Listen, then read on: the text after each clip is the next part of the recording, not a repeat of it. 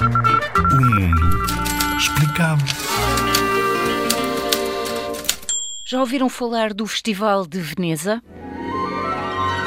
O Festival Internacional de Cinema de Veneza é um encontro internacional que acontece todos os anos. É o mais antigo festival de cinema do mundo e figura entre os três festivais de cinema mais prestigiados da Europa. Acontece no final de agosto ou início de setembro, na ilha de Lido. É visitado por centenas de pessoas, atores, realizadores, argumentistas, produtores e jornalistas. Assistem a dezenas de projeções e apresentações de filmes. A primeira edição do Festival de Veneza foi realizado a 6 de agosto de 1932, portanto há muito tempo. O primeiro filme a ser mostrado na história do festival foi O Médico e o Monstro, uma adaptação do livro Dr. Jekyll e Mr. Hyde de Robert Louis Stevenson.